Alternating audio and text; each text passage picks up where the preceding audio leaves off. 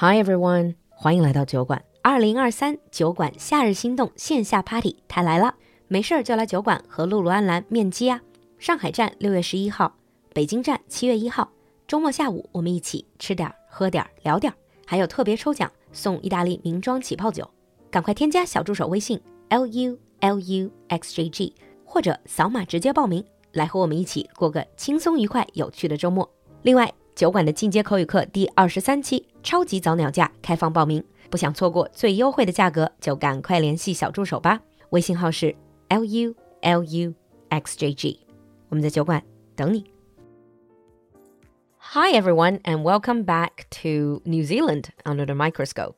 Hi Simon. Ah, hi, kia ora, ni hao. Nice to see you again. Kia ora. Kia ora. Now, today, instead of talking about life in New Zealand in general, I would like to get Simon to tell us about one of his legendary tales. Simon 这个人特别传奇啊，有很多传奇的人生故事。Now, I understand that, that once in New Zealand, after you moved back, you saved someone's life.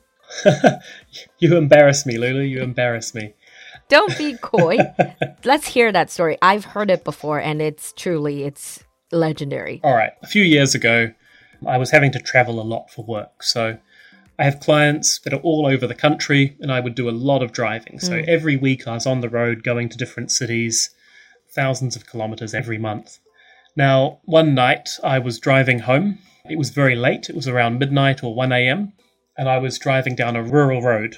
I live in a, a city called Napier, and I was driving on this road which connected Napier and another city called Taupo. And this road, it's a terrible road. It's a very bendy road.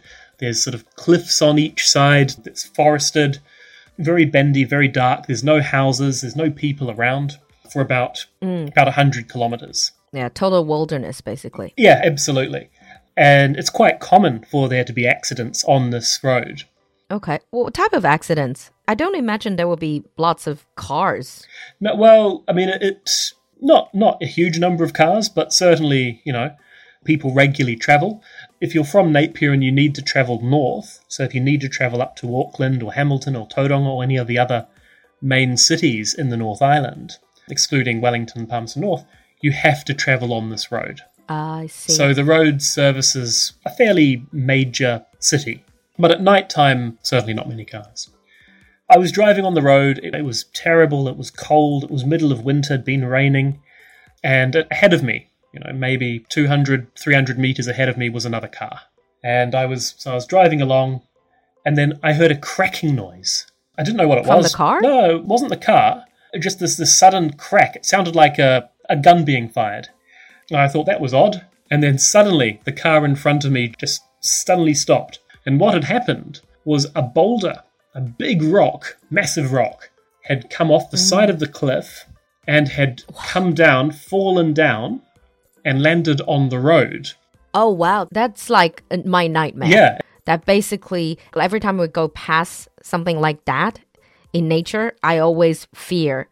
Like they say, they have signs like "Watch out for the falling boulders, the falling mm. rock," and you always sort of fear that's going to happen. So that actually happened to the car in front Yes, of you. yeah. So the rock, the boulder landed directly in front of this car, and the car just crashed into the rock. And then it hit the rock, oh. and then it went sideways into the side of the cliff. It, it fortunately didn't go the other way and go off the edge down into the river below, but it, it crashed into the, the cliff face, the cliff wall. Mm. Okay, I stopped my car. Did you panic? I did later, but it was a delayed panic, fortunately. So I managed to stop the car behind her, behind the, the driver. Got out. I checked on the girl. The airbags of the car had gone off, fortunately for her. But she was bleeding a lot. She had a big cut on her head, hmm. and the car was smoking. There was smoke coming out of the car. And I didn't really know what to do. So I quickly got her out of the car, of her car, Were you worried that it was going to explode? I don't know. It was making a lot of smoke. And so, you know, there's an adage, there's a saying, where there's smoke, there's fire. And um, where there's petrol, we don't want fire. So, Yeah. so I thought, um, just get her out of the car, stick her in my car, and then I drove a little bit down to where there was an open space. So if more boulders were going to fall, they wouldn't fall on me. Okay. Was she conscious? So she was going in and out of consciousness. She was very shaken up. There was a lot of blood. So I gave her a, a jacket, a jersey, a warm woolen jacket thing, and I turned the heater up in the car so it was really warm. I then tried to phone for emergency services, but there was no signal. So this area, Oh, you gotta be kidding. no, no cell phone reception. I didn't want to leave the scene of the accident. I didn't want to take her somewhere away from the accident because I thought that could be a bad thing. So I then got out and I started walking down the road a little bit, just trying to find a cell phone signal reception. Hmm. I ended up then climbing up a hill, getting to a point where I was quite high up. And then I finally got a cell phone signal and I phoned the emergency services, which is 111 in New Okay. Zealand. Can I ask you, when she was bleeding, did you try to stop her from bleeding though? Yeah, yep. So we had some tissues, actually some toilet paper, and so we held that against the cuts on her head, and I got her to hold it. Hmm. And then I also have a first aid kit in my car, which had some gauze. So, so I wrapped that around her, just really to hold the toilet paper in place. And at that time, after that, I then went to try and find the cell phone reception. The emergency services were interesting. I told them that there'd been an accident, and they said, Where is the accident? And I said, It's on the, the Napier Taupo Road, the road that connects Napier and Taupo. And she went, Okay. The, the lady on the phone said, um, Oh, so are you in Taupo? Are you in Napier? And I said, I'm, I'm not in Napier or Taupo. I'm on the road that On the road. connects the two. And she goes, Yes, but where about? What number? no, there is no number. I'm just on the road. so that was quite frustrating. How long is that road, if you don't mind me asking? Yeah, it's 130 Ks, 130 kilometers. Okay. So there's no way they can just go up and down and try to look for you. No. I sort of told them how far we had driven from Taupo towards Napier. Mm. And so from there, they were able to work out that more or less where I was. Roughly. and they ended up sending ambulance and a fire engine from both Napier and Taupo. So whoever got there first, basically. Ah. But then they gave me some instructions. So I was told that I had to keep her awake.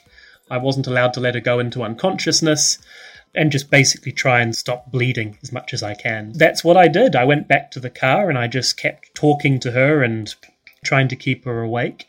And eventually, after about an hour, um, the ambulance arrived and Mm-hmm. took her into the ambulance. And yeah, I was free to go. Now, you mentioned shock before. Yeah. I have total recall, total memory of the experience up until here, but I have mm-hmm. absolutely no memory of what happened after that. What you did after that. So, shock came in. I must have had a delayed shock. So, I have no memory of driving home.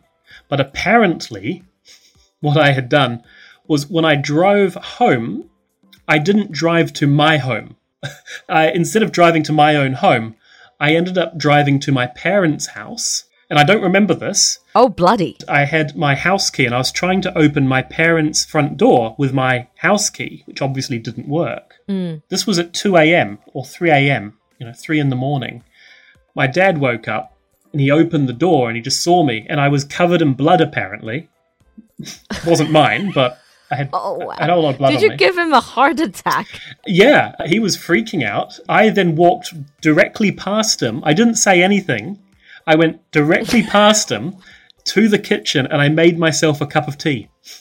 So, Oh, that's the English in you. yeah, and then, you know, then after the cup of tea, suddenly, you know, things started to work and um, my, my memory comes back.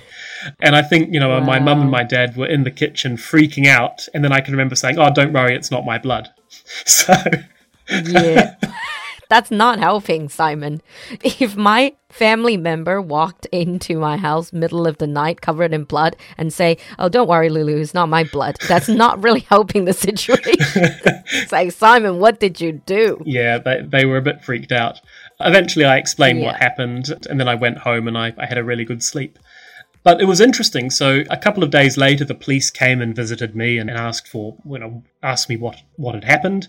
I told What them, and then happened? they asked if mm. I wanted to see a counselor, you know, like a, a psychiatrist, just to talk about Oh, the that's experience. nice. Oh, And the good thing was the lady was fine, so she okay, She'd great. been taken to the hospital and she was going to be in hospital for a week or so.